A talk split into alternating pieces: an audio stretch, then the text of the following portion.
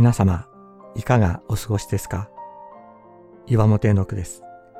今日も366日元気が出る聖書の言葉から聖書のメッセージをお届けします。9月11日、雨は必ず降る。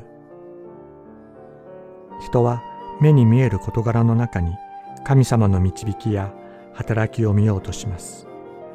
ですから目に見える状況が悪かったり苦しみが続くと神様の愛がわからなくなったり神様を否定したくなる思いが内側から湧き上がってきたりします。そんな私たちに聖書は語りかけます。雲が雨で満ちるとそれは地上に降り注ぐと伝道者の書11章3節。神は人の目に見えないところで働いておられる。何も状況は変わっていないではないかと人が言う時神はすでに見業を始めておられる。キリストは言われました。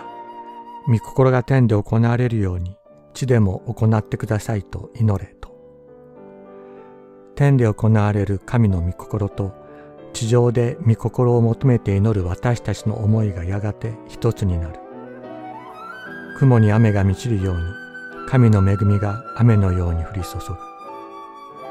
私たちは自分の思いがすぐに実現することが神の御心だと思いやすいです。しかし神はあえて私たちが待たなければならない状況をお与えになる。それは私たちが自分の思いの実現を求めず神の身思いの実現を求めるものとなるためなのです。雲が雨で満ちるまで私たちの心も整えられてゆく。神の御心を求めるものと変えられていくのです。雨は必ず降る。雲が雨で満ちるとそれは地上に降り注ぐ。伝道者の書11章3節。